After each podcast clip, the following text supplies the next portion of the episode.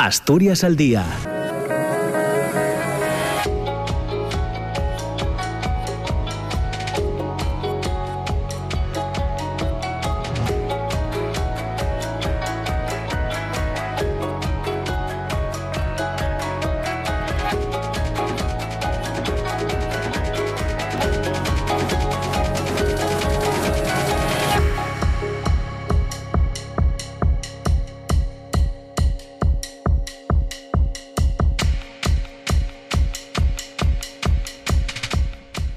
¿qué tal? ¿Cómo está? Muy buenos días. Eh, bienvenidas, bienvenidos a Asturias al Día. Son las 9 de la mañana y dos minutos. Ya saben que estaremos eh, juntos hasta las 10. Eh, Hoy analizando alguna, alguna cuestión que tiene que ver con el 25N y por desgracia comenzamos el programa contándoles que una mujer apareció a última hora de ayer muerta con señales de violencia en una vivienda de un inmueble de la calle Quiroga en las conocidas como casas sindicales de Lugo. Un vecino ya fue acompañado a comisaría de por agentes de la UDEF en un coche camuflado, según las propias fuentes policiales. La mujer que ronda los 40 años y que regentaba una frutería en el barrio de Milagrosa fue eh, eh, asesinada a cuchilladas. Veremos eh, cómo avanza la, información porque lo que conocemos es lo que prácticamente lo que les acabo de, de contar. Así que si se confirma como un asesinato machista en España, en lo que va de año, 39 mujeres han sido asesinadas, 1.172 desde que comenzó el recuento en 2000 según los datos del Ministerio de Igualdad. En 24 de esos feminicidios no existían denuncias previas y la cifra de menores huérfanos y huérfanas ha ascendido a 26 este año y a 365 desde el año 2013. Eh, Hoy queremos hablar precisamente de, y reflexionar en torno al 25N, el pasado viernes, con concentraciones, manifestaciones en prácticamente todas las ciudades eh, españolas y en Asturias. Eh, y vamos a pedir reflexiones en ese, en ese sentido. por ejemplo, les contamos también que el presidente del Principado, Adrián Barbón, aseguraba en el acto del 25N que el Principado se situará a la vanguardia de España en la lucha contra la prostitución, ese negocio sórdido y próspero, decía el presidente, basado en la explotación de las mujeres. Ha sido uno de los, de los compromisos asumidos por el presidente en el acto institucional de conmemoración del Día Internacional de la Eliminación de la Violencia contra las Mujeres, que este año se celebraba, como ya hemos comentado, en eh, Nava. También eh, durante su intervención precisaba que la Dirección General de Igualdad va a desarrollar el próximo año una estrategia contra la trata y la prostitución. Además, el eh, presidente instaba a hacer patente la violencia simbólica en lo cotidiano, la costumbre y el amor con el fin de evitar la perpetuación de un sistema de sometimiento en el que la peor parte siempre recae eh, sobre eh, la mujer.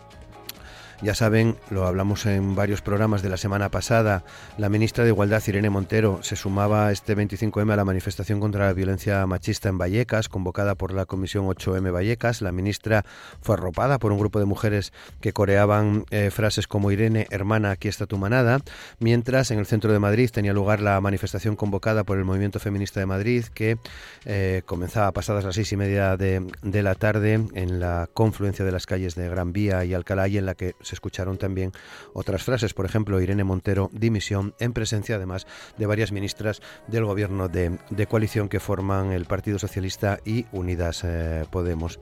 La ofensiva de la oposición contra Irene Montero por la ley del solo sí es sí desató como sin duda recordarán, una enorme bronca en el Congreso después de que Vox eh, sobrepasara los límites con un ataque personal contra la ministra de Igualdad. Para los portavoces de la mayoría de los grupos eh, parlamentarios se cruzaron todas las líneas con el ataque machista y las descalificaciones personales hacia la ministra de Igualdad. De hecho, la ministra animaba a hacer una reflexión sobre lo que denomina violencia política que se ha instalado desde hace varios eh, días y que, a su parecer, lo único que pretenden es frenar la lucha feminista y contra esta violencia defendía la ministra que hay que demostrar que somos más y que no van a poder con esa lucha feminista. Pero eh, si vamos un poco un paso más allá a lo ocurrido en el Congreso, se nos eh, vienen preguntas como eh, si se ha degradado el discurso político en el Congreso de los Diputados y Diputadas, si ya no hay argumentos eh, potentes y, serios en, la política, a quién beneficia precisamente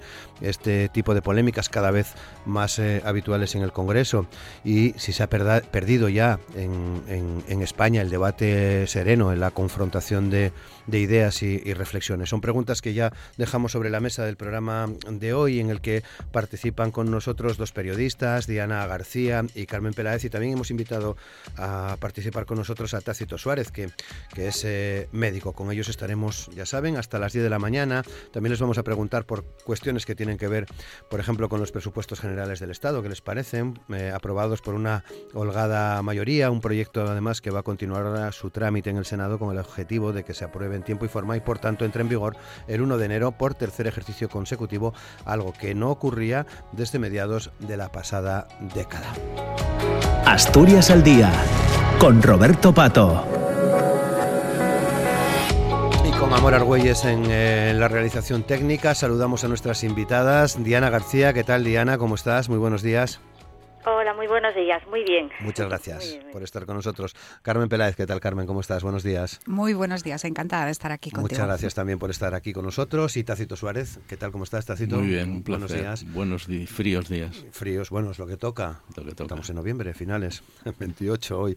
Bueno, muchas gracias a los tres por participar hoy. Eh, Carmen, comenzábamos mm, con los escasísimos datos que hemos conocido hace una hora aproximadamente, quizás un poco más, sobre ese asesinato machista en Lugo.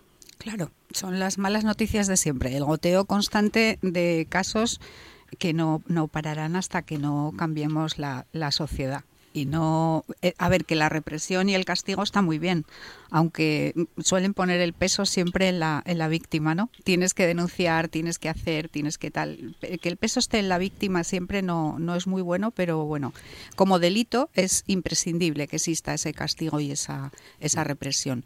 Eh, yo te diría, si, si me permites, eh, que me falta eh, otra pata fundamental, que es la educación. Si queremos cambiar una sociedad, se puede hacer en una generación. ¿eh? Hay, hay otros temas en los que se ha cambiado una sociedad, una generación. ¿Me permites un ejemplo simplista? Pues en Euskadi pusieron a todo el mundo a estudiar euskera y la siguiente generación es euskero parlante y, y vamos, no les hables del pasado. Y es un idioma que en las ciudades no se hablaba, ¿no? Te lo digo así de una forma simplista, ya sé que tiene muchos matices, pero es que odio a los tertulianos que hablan 10 minutos. muy bien, me parece muy bien. Vale. El tiempo es el que tú quieras, ya Entonces sabes. creo que esa, esa pata de la, de la educación es fundamental. Y yo creo que no, no existe toda la voluntad de, de educar que debería haber. Diana, Bueno, yo primero eh, darnos la enhorabuena, felicitarnos por todas las movilizaciones que ha habido, por, por esa visibilidad de, de un problema, de una situación, de un, de un problema social en el que todos tenemos que implicarnos. Yo creo que la respuesta en Asturias ha sido asombrosa, ¿no? Esto va, creci va creciendo año a año. Las movilizaciones ya empezaron ya el día 24, bueno, ya el 24, 25, 26 y, y yo creo que la respuesta en las calles, además de las, yo he estado en, en varias de las concentraciones, manifestaciones, eh, no solo presencia de, de mujeres, hay mujeres jóvenes, mujeres mayores, pero también hay muchos hombres y yo creo que estamos poniendo en evidencia un problema que es, lamentable este goteo constante de, de víctimas porque está ahí es que no no podemos negarlo aunque haya discursos que pretendan invisibilizarlo negarlo mmm, intentar acabar con, los, con esta realidad la hay y tenemos que denunciarla. Y yo tenemos que darnos la enhorabuena porque yo creo que hay mucho por hacer. Como dice Carmen sí es verdad que uno de las patas fundamentales es la educación pero estas estas manifestaciones públicas de este sentir que hay en la sociedad pues pues tenemos que congratularnos y decir, vale, estamos en la senda, no podemos cambiar, eh, tenemos que estar todos de la mano para poder cambiarlo. Y bueno, pues sí, sí, seguiremos hablando, ¿no? Mm. Pero también eh, no es tan cierto que los movimientos feministas estén eh, eh, divididos y, y, en esto puedo decir que, que yo veo que hay mucha unidad en el fondo para luchar contra, contra esta violencia machista. Tácito. Bueno, yo con el mensaje me dejó Carmen, con lo que nos gusta hablar a los médicos, pero bueno, voy a intentar ser breve. Decía un tal Cicerón que es propio de los necios ver los defectos ajenos y olvidar los propios, ¿no? Y esto se puede aplicar, yo creo que en la sociedad en que estamos es continuamente así. Siempre buscamos el culpable en otro lado. Los médicos tratamos la causa y quien mata, quien viola y quien ejerce eh, violencia sobre la mujer es el hombre. Por lo tanto, hay que ir a la causa, ¿no? desde un punto de vista médico. Y antes dijo Roberto una cosa en la introducción que, quiero comentarla. Dice que los portavoces hablan de pasar una línea. Yo eh, os diría una cosa, yo creo, lo leí hace mucho tiempo. Esto es como esos cuatro taúres que se reúnen en una mesa a jugar y deciden hacer trampas. Y se ponen todos de acuerdo. Y entonces se eliminan dos palabras claves, que son la culpa y la responsabilidad. Yo creo que ese es el problema que está ocurriendo ahora mismo en todos los grupos políticos de este país. Han decidido hacer trampas y van a seguir así.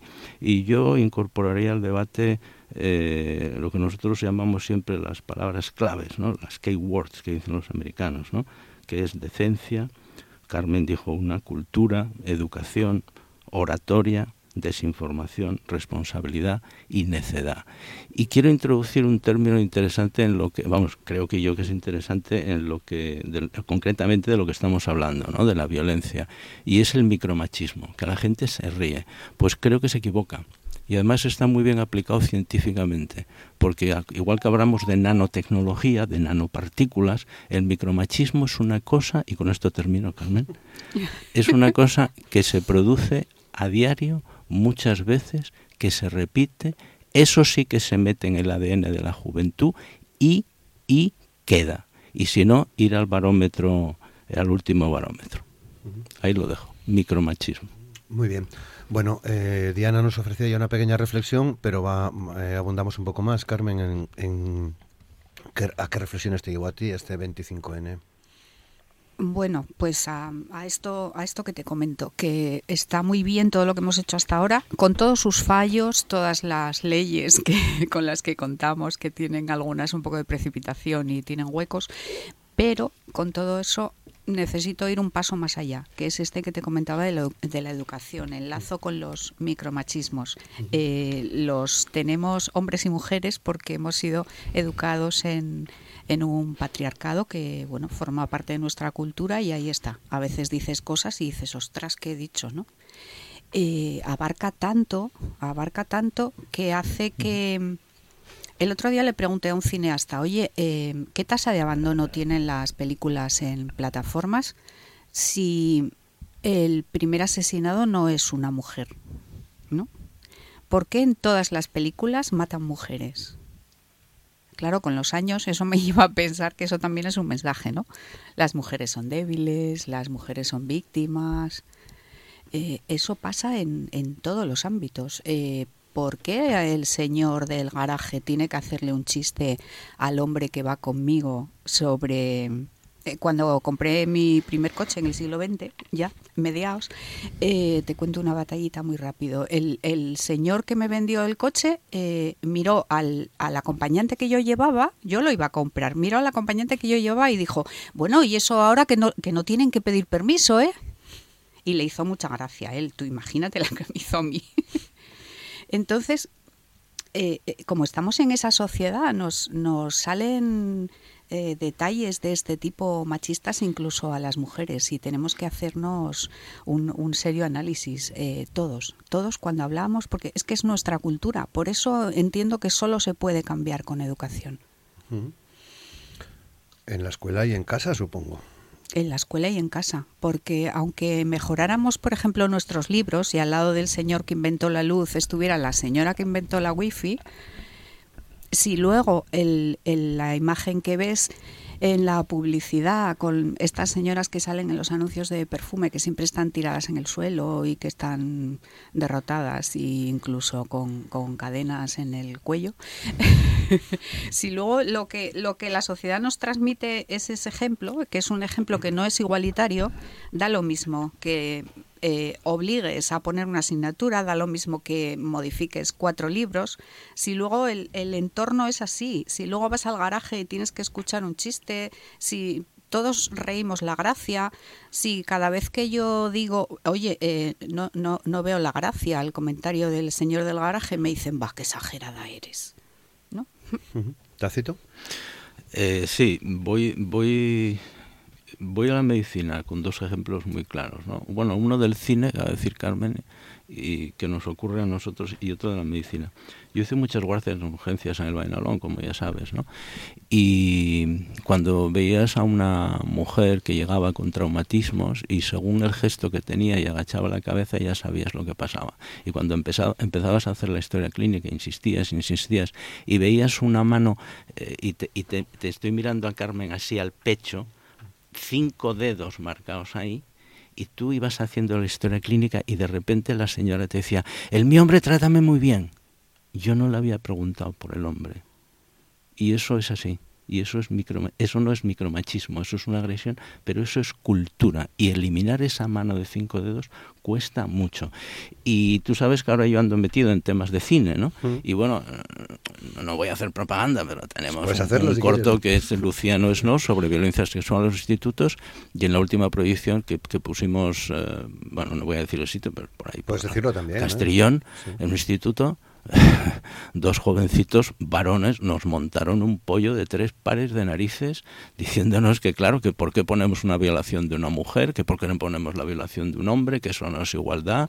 Tratamos de explicarle que a los hombres los violan los hombres, no sé si lo pilló, pero detrás de eso hay una cultura que está ahora mismo y que es lo que es, que es lo que dice Carmen. Me encantó el ejemplo de la euskera. Es que es, yo soy muy pesimista en este tema. Erradicar esto va a costar muchísimo. Estoy totalmente de acuerdo.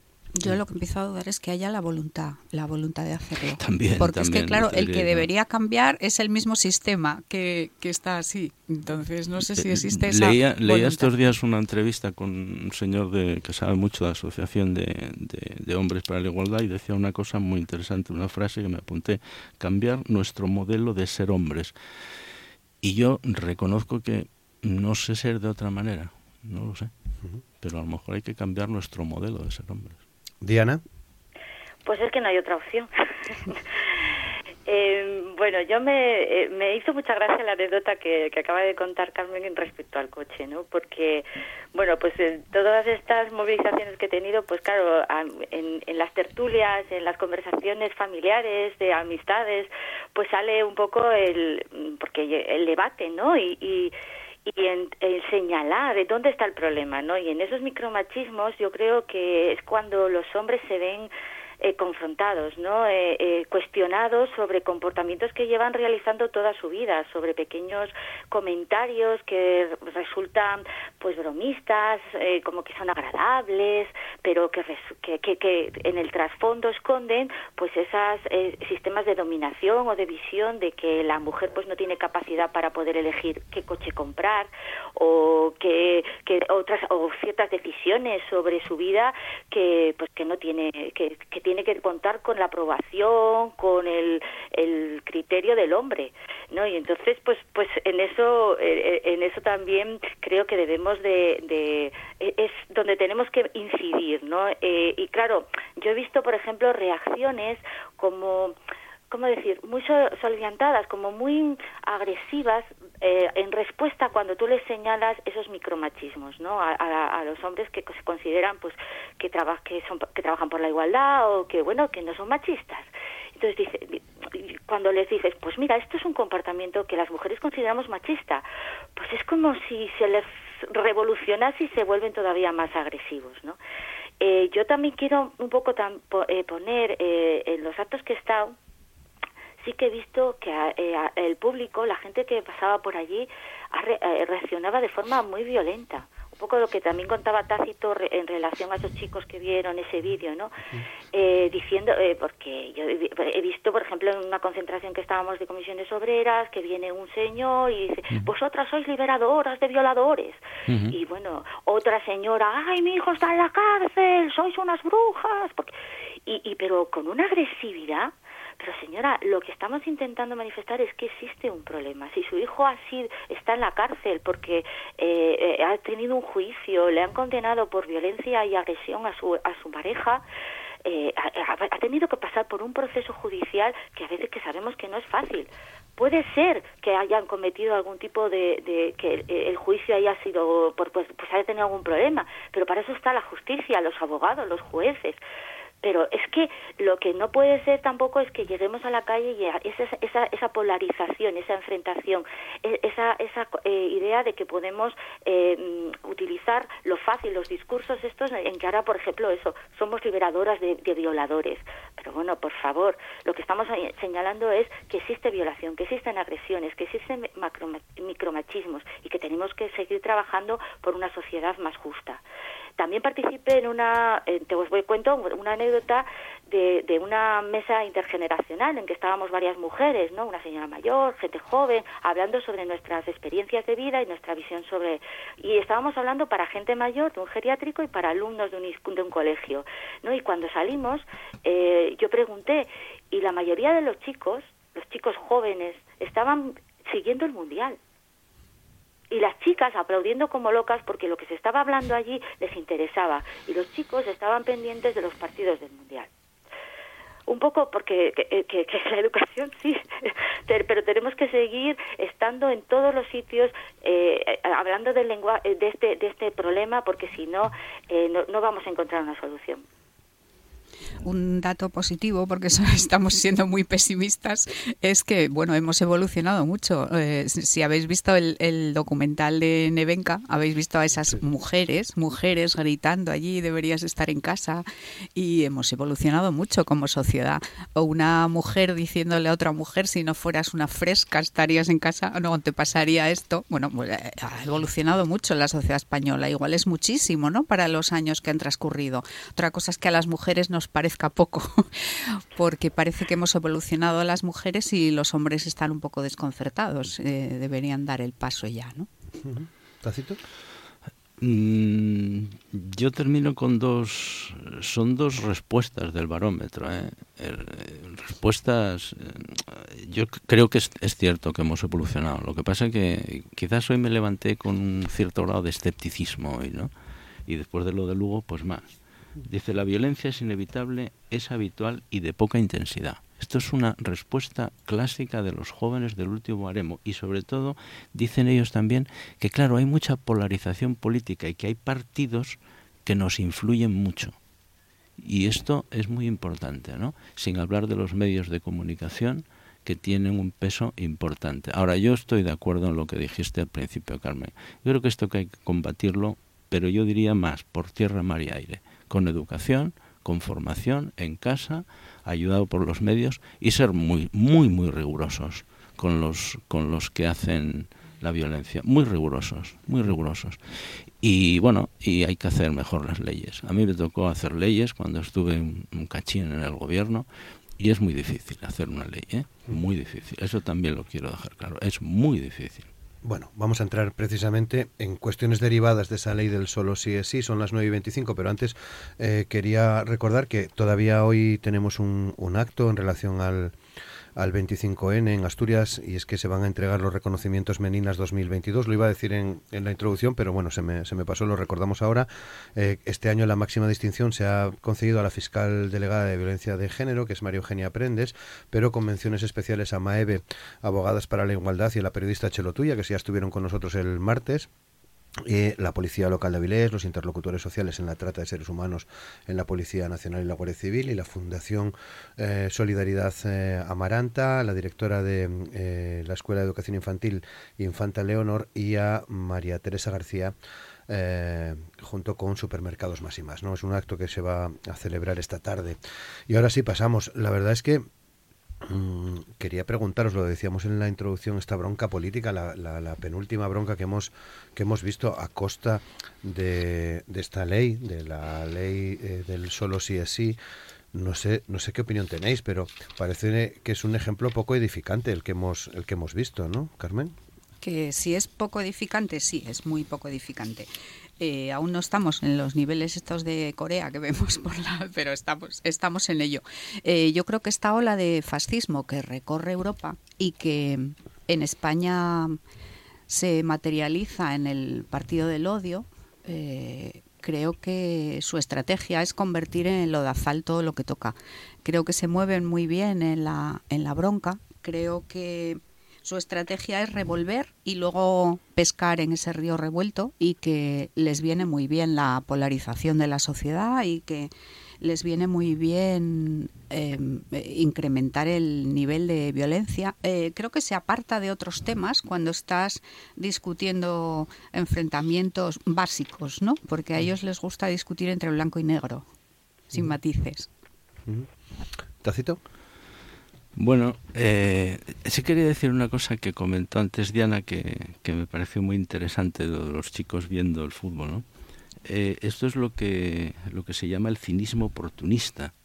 ¿no? Y, tú cuando llamas a alguien cínico se enfada muchísimo. Oye, que yo no soy cínico y tal. Y tú, claro, lógicamente, tienes que recordar que el cinismo es un movimiento filosófico, doctrinal que inventó un tal Antístenes en el siglo V Cristo, que consiste en ir a la contra de todo punto. Y entonces la gente te dice, coño, yo no sabía lo que quería decir. Coño, pues utiliza, mira a ver si lees el diccionario. Pero claro, la gente no sabe lo que quiere decir. Ayer ocurrió una cosa muy interesante en un programa de televisión, así un poco chorras con este tema. Porque de estos que van a lo, de las mm. parejas del first date, pues una chica de 25 años de Gijón le dijo a un chaval que tenía enfrente, que dijo, es que yo soy muy ecléptico. Y le dijo ella, tú no sabes lo que es ser ecléptico. y me quedé encantado y dijo, ah, pues seguro que no. Y entonces además hizo alarde de saber, o sea, la ignorancia. Mira, yo mm, esto de la bronca me acuerdo, me acuerdo de lo que dijo Jerónimo Granda, lo que dice Rigoletto Antón que quiero ser diputado. ¿Sabes la canción, no? Y después y después dice entre coces y rebuznos dice Rigoletto Antón hay muchos más diputados que son más burros que yo. Pues esto es lo que está ocurriendo en el Parlamento. Y, y yo voy a mis palabras del principio educación, formación, oratoria, cultura, decencia. Yo no les pido, mm, los políticos no los soporto cuando hablan de transparencia, pero si la ley de transparencia la hacemos para mentir. Usted sea decente y cójase lo que quiere decir decencia. Efectivamente, el eh, la ignorancia se mide por el número de insultos que un individuo hace cuando no tiene argumentos. Eso es lo que pienso que está ocurriendo ahora. Y eso sí que es muy difícil de dar un paso atrás, porque ¿quién es el primero que debería decir se acabó? Pues yo creo que el que manda ahora mismo. Lo que pasa es que es muy complicado. Porque cuando vas, vas al partido y entonces dices, oye, voy a dejar de insultar, no, que hay que seguir así porque nos da votos. Es muy triste. Creo que estamos en un momento muy delicado. El otro día estuvimos en los premios Princesa y con esto termino. Emilio de Lledó, cuando le preguntaron hace años cuál es el problema más importante de la sociedad, tardó dos segundos, la educación y la cultura. Tenemos diputados que no tienen ni lo uno ni lo otro. Mm. Diana. Bueno, mira, hablando de eso, eh, me estoy acordando de una anécdota de hace un tiempo que, bueno, yendo yo por la Junta General del Principado y hablando con, con, con los sugieres y tal, con, los que están allí trabajando, me decía uno, ¿cómo ha cambiado el discurso político eh, y qué, qué, falta de cultura de muchos de los diputados que se han ido incorporando? Y, de, y esto te estoy hablando por lo menos de hace 12 años. ¿eh? La, la, y es así, es verdad. Estamos notando que políticamente, además, eh, con esto también de las nuevas tecnologías, eh, lo, las audiencias y el discurso fácil, ¿no? Porque tú cuando, no sé, tú cuando ah, tienes que hablar de, lo que, de un tema serio eh, en profundidad, no te puedes quedar con un tuit, no te puedes quedar con una frase, no puedes buscar el titular. Y claro, eh, a nosotros cuando tú quieres ver un resumen de un, de lo que se habló en el Congreso, lo que te queda, lo que te transmiten son los insultos y se, se retroalimenta. Es decir, como eso es lo que la, gente escucha, tiene que seguir escuchando eso. Entonces, eh, eso les hace crecer a los partidos en sus discursos de desmontar pues eh, cualquier... Eh, es, decir, lo más importante que se estaba negociando, que era los presupuestos, ahora resulta que lo más importante es eh, algo que, es importante, que realmente han insultado eh, a, una a una ministra, no solo ya a una diputada, y, y, eso es lo que centra toda la atención cuando realmente eh, pues se ha conseguido algo muy importante en el Congreso esta semana. Y, y lo que estamos hablando es de, del tema de los insultos y del maltrato que se tienen entre ellos y de esa manipulación y esa vuelta que, que pues la derecha está dando a muchas de las cosas que se quieren hablar ¿no? Por ejemplo, yo a mí me pareció totalmente desafortunado, me pareció violento el, a que a uno de los diputados de Vox, pues con su dedo apuntándose a la nuca, aquí tenéis mi nuca, pero ¿de qué estamos hablando? ¿Cómo se puede estar así desde un eh, yo yo no sé eh, en otros gobiernos yo yo creo que no no no llegamos a este grado de, de de discusión violenta, de, utilizar estos términos y, de que eso, claro, eso es lo que se retuitea, lo que se va retroalimentando y se van haciendo memes y cuando te das cuenta eh, los mensajes están totalmente distorsionados y estamos dando pábulo a unos mensajes que lo que están haciendo es construyendo un discurso de odio y de violencia en la sociedad. ¿Decías, Tacito? No, yo simplemente que estoy totalmente de acuerdo con lo que dice Diana y, lamento que sea así, ¿no? Estar de acuerdo en eso, pero es, creo que es una realidad. Y solo recomendarles un libro a los diputados, ¿no? Eh, que además es de Jaime Izquierdo, La gestión creativa del cabreo. Es un libro fantástico, que todo ese cabreo te enseña a dirigirlo en una, en una misma dirección, en una dirección creativa. ¿no? Pero fijaros cómo empezaba Enrique del Teslo en la boda Asturias hace unos días. Y te encorajina que haya por ahí alguna pandilla de zánganos, de los que confunden el pensamiento con el castañeteo de sus meninges, averiadas que nieguen y ataquen. Y esto lo escribió Mateo Díez hace 36 años en la fuente de Edad. Carmen. Bueno, falta nivel intelectual en nuestra clase política, pero mm, porque hay una falta de nivel intelectual a lo mejor en toda la sociedad, ¿no? Ellos no son más que el reflejo de la sociedad. No existe voluntad de servicio público. ¿Te acuerdas cuando los políticos eran servidores de lo público y no de lo, de lo privado? Em, eh, son un reflejo de la sociedad. Eh, la inmediatez, eh, la satisfacción inmediata que nos proporcionan las redes sociales hace que los políticos que antes solo daban titulares, ¿no? Pues ahora solo dan tweets que no saben a veces ni siquiera explicar porque resulta complicado. Los oyes hablar de cambio climático y de cosas así y dices, ostras, yo soy de la EGB y sé más que tú. Sí, Tacito. Pero eh, totalmente de acuerdo, efectivamente. Además, no, mm, además Kino lo dice muy bien a través de Mafalda, ¿no? Cada pueblo tiene el gobierno que se merece. Así de claro. El que ha votado. Efectivamente. Estamos totalmente. Además, eso es verdad. Pero fijaros, me tomé la molestia de mirar tres cositas de Carla Toscano de Balbín, que es la que le dijo a la ministra lo que le dijo, ¿no? que no lo voy a repetir. Fijaros la filosofía de esta mujer. Esto lo escribe en su web. ¿eh? Lucho por la verdad, el bien y la belleza. Y mi misión es trabajar y ser madre. Y me ha contratado Vox es el último fichaje de Abascal por lo siguiente. Agarraros. Porque soy antifeminista, antiaborto, anti-eutanasia, anti-bienestar social, anti-leyes de violencia de género y ante todo lo que sea igualdad. Es que ya me descojono, porque es que mete miedo. Claro, pero es porque esa eh, señora piensa que a ella nunca le van a afectar esas cosas, que forma parte de una claro, Es que decía Diana diálogo, pero ¿cómo vas a dialogar con una persona así, Diana? Pues, pues tendremos que buscar cauces, porque yo, yo sé que sí, que parece imposible, pero ah, tendremos que buscar algún cauce para poder dialogar, porque realmente eh, esa cerrazón eh, es que lo que nos está conduciendo es que mm, pues eh, claro que la gente que oye yo soy yo no soy feminista pues es porque no sabe lo que es el feminismo o, o, comprende o, interpreta que el feminismo es eh, lo contrario al machismo.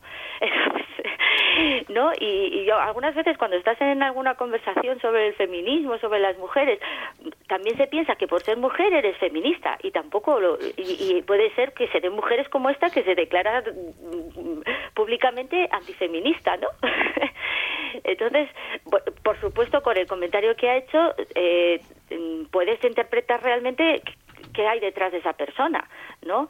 Y yo creo que, bueno, pues eh, simplemente está siendo utilizada por ese discurso, porque, y, por qué lo dijo esa mujer? Y, porque si, claro, si lo dice un hombre es más difícil defenderlo, pero como dice una mujer, pues la mujer tiene derecho, porque es mujer, a decir lo que le parezca. En este caso, eh, eh, lo que le dijo a, a Irene Montero, ¿no?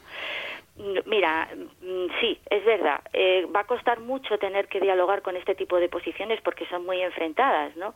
Eh, yo también esto, por ejemplo, este discurso, lo, eh, ahora vuelven otra vez a sacar el tema de los etarras, vuelven a sacar otro tema del de, patriotismo y la bandera y, volveremos otra vez ahora con este año electoral que se nos presenta a sacar esos monstruos, esos esos muertos que tenemos por ahí que, que, que lo que hacen es, pues, eso enfrentar a la sociedad, ¿no? En vez de intentar construir una sociedad mejor, aprender de todo el pasado, ¿no?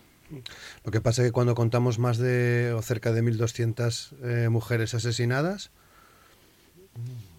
eh, parece casi obligado que se centre un poco más el debate ¿no? en las cuestiones que son importantes al margen de, de la ley eh, que pueda tener error o que sea susceptible de modificar, que es el caso de, de la famosa de la, de la ley del solo sí es sí, que desencadenó toda esta bronca el, el otro día, ¿no? Casi no oímos hablar de, de la ley. Tácito. Eh, eh, sin duda alguna, pero es, es, lo que comentaba antes Diana. Es, mm, ¿Cómo lo digo de una manera suave? Pues no tengo... Es que no les interesa hablar de la ley hay un grupo muy importante de políticos en este país que parece ser además que a pesar de que no tienen ni un solo argumento para rebatir nada de las cosas que plantea el gobierno, pues van subiendo en las encuestas y eso es algo que a mí me realmente me sorprende. Y estoy la gente no me ve pero estoy medio riendo me lo veis porque pero es esa risa que te entra de nervios de pensar pero qué quiere este país efectivamente es que tenemos que hablar de la ley. Yo antes empecé diciendo hablaba de la necedad y creo que ahí hay un hay un componente también hay que decir hay que hay que intentar ser objetivos no yo creo que me lo permite el tener 67 años y estar jubilado y creo que la ministra se, se equivocó en la ley. Hacer una ley es muy difícil porque hay que pasar una cosa que se llama aquí el Consejo Consultivo, allí el Consejo de Estado. Y entonces hay que rectificar, no pasa nada. Eh, creo que sí que hay que hablar de la ley y creo que harían muy bien si retomaran el asunto de la ley y rectificaran en lo que tengan que rectificar. Porque si no, solo va a servir para la bronca no se van a fijar en la ley. Enfrentarte con tu enemigo cuando tu enemigo, y en este caso, eh, eh, otra cosa interesante, ¿no? A los políticos dicen, no, usted no es mi enemigo, es mi adversario. Coño, vete al diccionario de sinónimos, que yo lo mismo, no, no intentes dulcificar la cosa, ¿no? Es decir, si tú contra una persona que no tiene ética, como parece ser, que según esta señora no debe tener mucha, ¿no? A ver qué define ella como verdad, belleza, bla, bla, bla, pues no puedes luchar más eh, con argumentos más que con la ley, porque la bronca la tienes asegurada. Por lo tanto, a veces hay que dejar la necedad de lado y decir, voy a revisar y corregir lo que no he hecho muy bien. Carmen yo creo en general, dando un pasito más atrás para ver desde más mm, lejos, que a la ultraderecha de este país le hace falta la bronca y le hace falta porque eh, dicen, es que si no, ¿cómo descabalgamos a esta gente? Porque ya han tenido una pandemia, ya han tenido una guerra y, y bueno, este país más o menos avanza y no avanza tan mal. Podría haber ido peor. Estamos avanzando.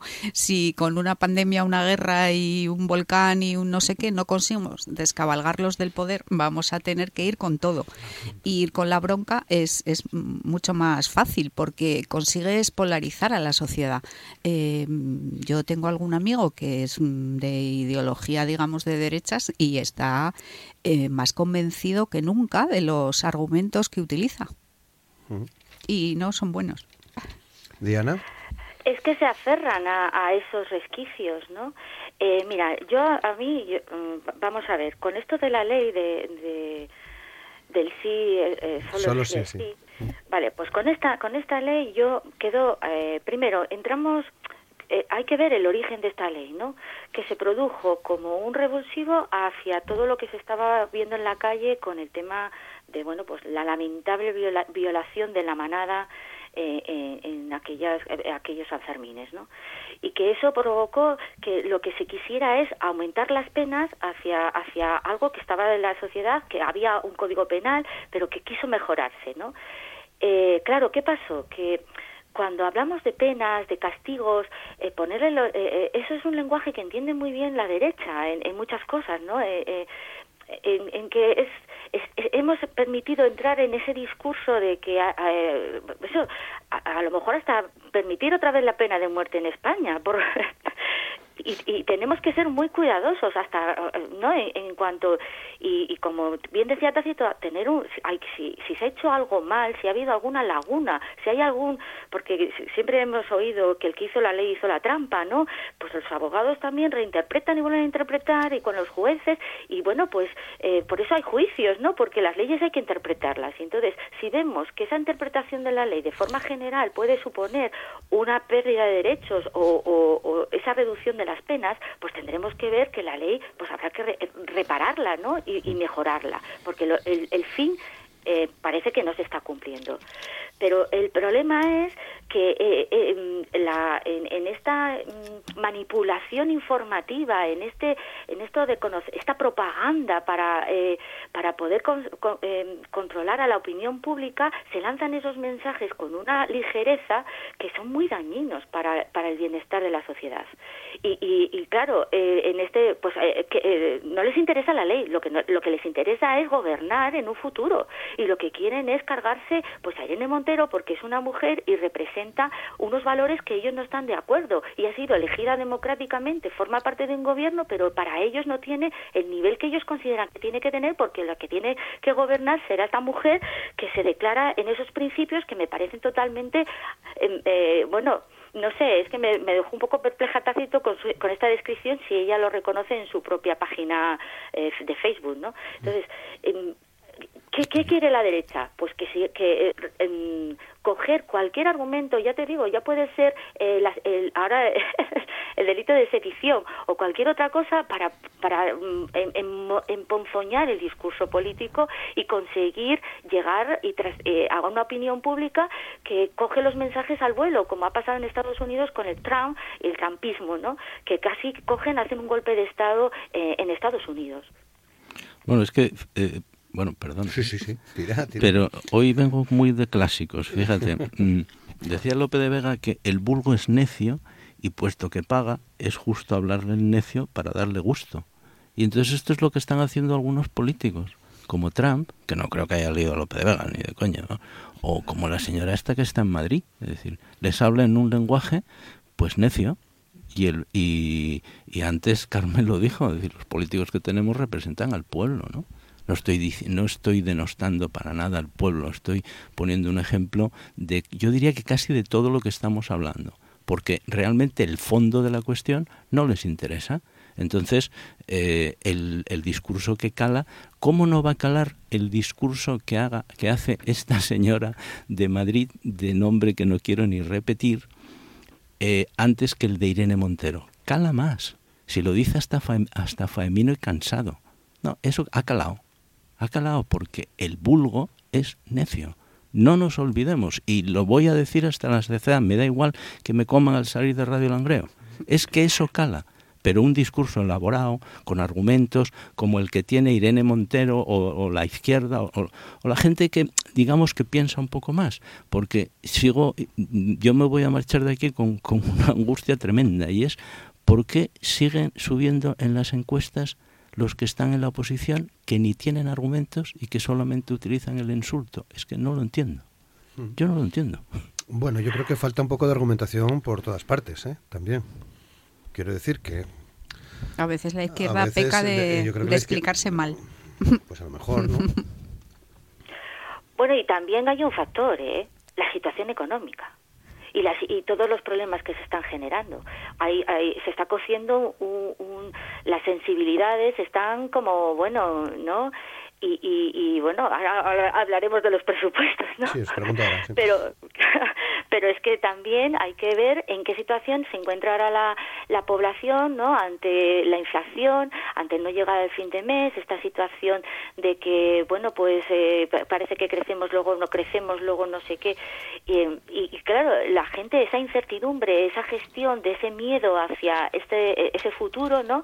Pues, pues crea pues ese malestar, el que estar más susceptible y el que, bueno, pues esto, esto no, hay que por dónde cogerlo, ¿no? Esa sensación que se está generando calando en, la, en, la población, ¿no? en, la opinión pública. Bueno, pues veremos a ver, porque esta semana vuelve a haber pleno. Eh, Carmen, a ver qué pasa y se hablará de estos asuntos eh, de nuevo. Y volveremos a los mismos argumentos y volveremos a épocas pasadas, porque es que estamos empezando a creernos otra vez que el que viene de fuera me va a quitar el empleo o este tipo de cosas que eh, esperaba que estuvieran superadas, pero estamos volviendo por eso, por esa ola de fascismo que recorre Europa. Hmm. Bueno, 9.47. Como decía Diana, quería preguntaros también por los presupuestos para rematar esta semana. Llegan a la Junta los de Asturias, o sea que tendremos ocasión de hablar de ello también. Pero bueno, ¿qué opinión tenéis eh, del tercer presupuesto que se aprueba en esta legislatura? De entrada, tener presupuesto es bueno el presupuesto que sea. De entrada, tener presupuestos bueno. Todavía recordamos cuando no teníamos presupuestos y funcionábamos con los prorrogados y eso no se puede hacer porque estamos con presupuestos prorrogados y eso tampoco se puede hacer. De entrada, tenerlos, sean como sean, es, es bueno. Y respecto a los nacionales, pues oye, si, si se llegan a aplicar por la situación cambiante en la que estamos, no por otra cosa, que estamos en una situación de guerra en Europa y todas estas circunstancias, si se llegan a aplicar, pues eh, tienen un carácter tan social que solo podemos felicitarnos. Diana.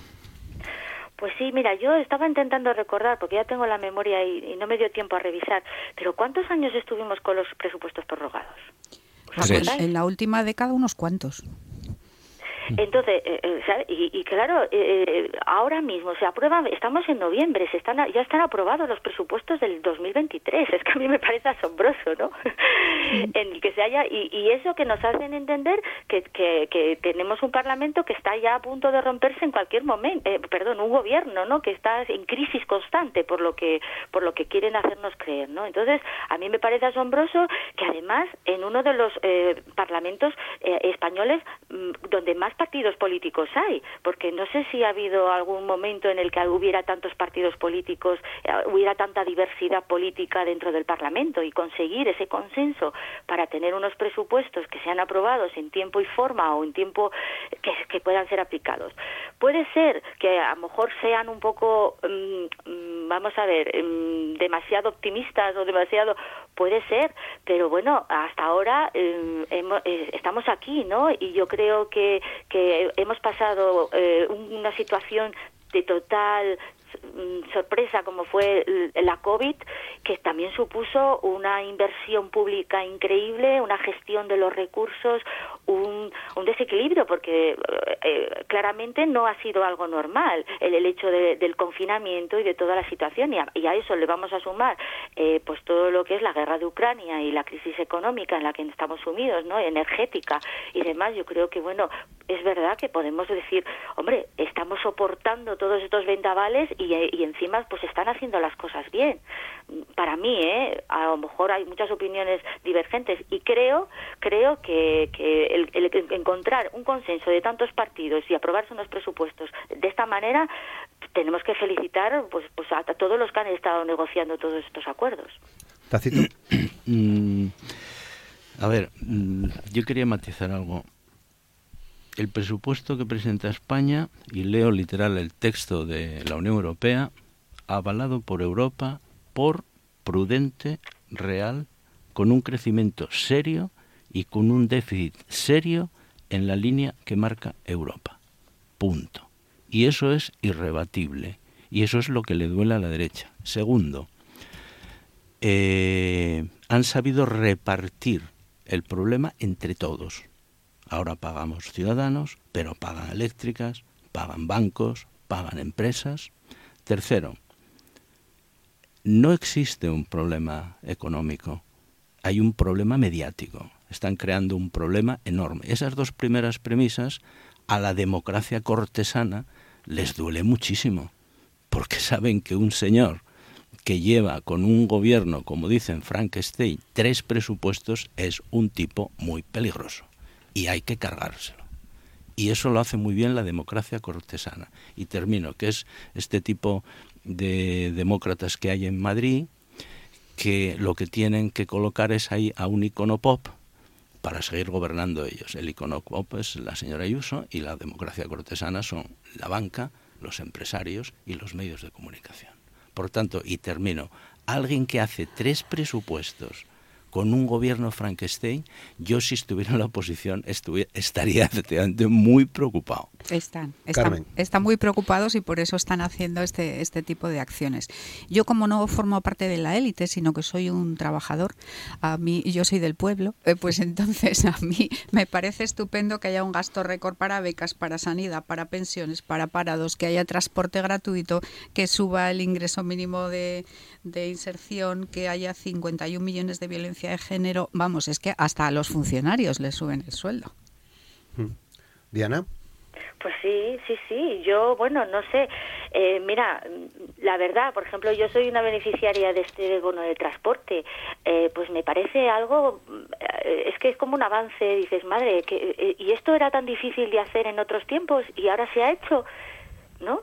Es verdad y, eso supone un ahorro para las familias, para las personas que tenemos que viajar en, utilizar el transporte público, está suponiendo un ahorro importantísimo y, eso mejora, revierte la calidad de vida de la, de la sociedad en la que estamos, ¿no?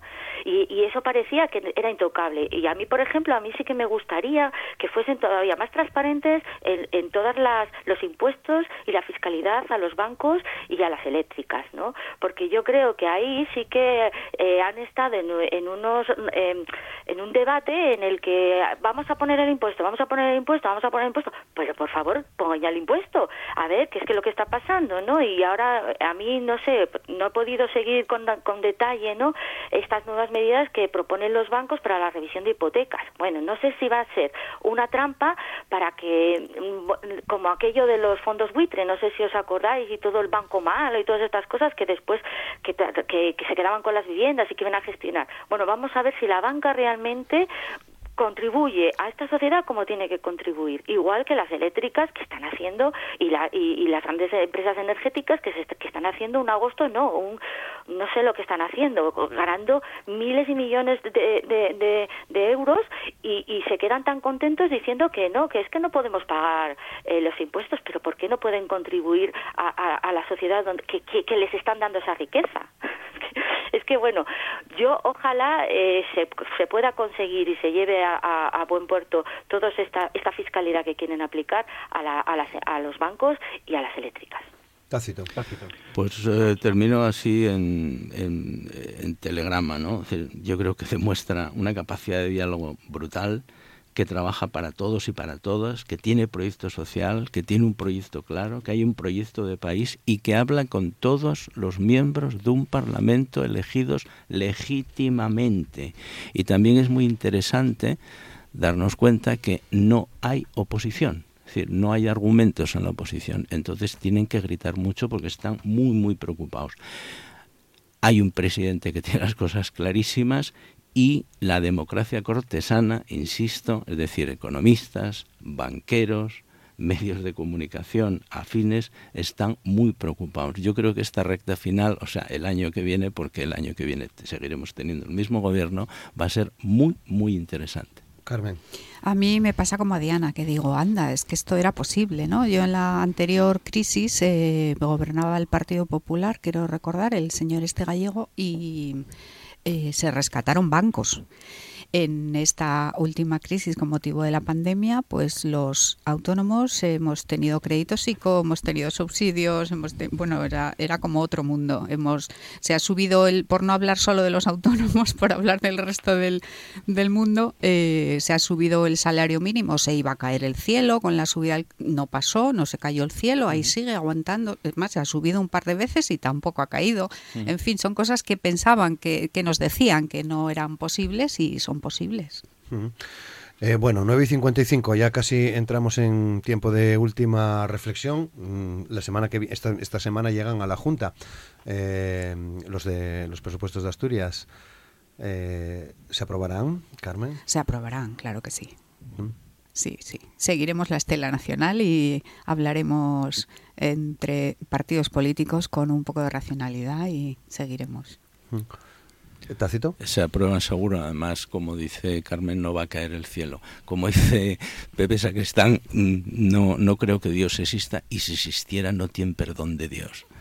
Habrá presupuestos. Diana. Pues sí, yo también creo que, que hombre, tienen que hacerlos, tienen que hacerlos. No, eh, Asturias está en una situación Eh, yo creo que este último trimestre nos está dando muy fuerte económicamente. ¿eh? En otra tertulia que participé estuvimos hablando del tema del empleo. Eh, y, de, y de un poco cómo la cómo se está perdiendo empleo y en, no el trabajo cómo se está perdiendo trabajo en, Asturias y creo que tenemos que tomar este espíritu social eh, y, que por supuesto bueno aquí es un gobierno socialista entendemos. Yo sí que tengo un poco de preocupación por la división que pueda haber en, ciertos partidos en otros partidos de izquierdas no en, esa situación que hay ahí un poco de división en, dentro de la junta pero bueno eh, espero que sí que por el bien de Asturias que se aprueben los presupuestos en tiempo y forma muy bien, bueno, pues será el 30 de diciembre, si no me equivoco, el día en el que se van a votar, o sea, final, bueno, más o menos como todos, como todos los años. Pues nada, llegamos ya eh, al final. Eh, Tácito, ¿qué tal? Fenomenal, encantado de estar aquí y nada, volvemos cuando, cuando tú indiques. Muy bien. Carmen, muchas, bueno, muchas gracias, eh, Tácito, por compartir este tiempo con nosotros. Y Carmen, Muchas gracias, muchas gracias, porque siempre es un placer venir aquí.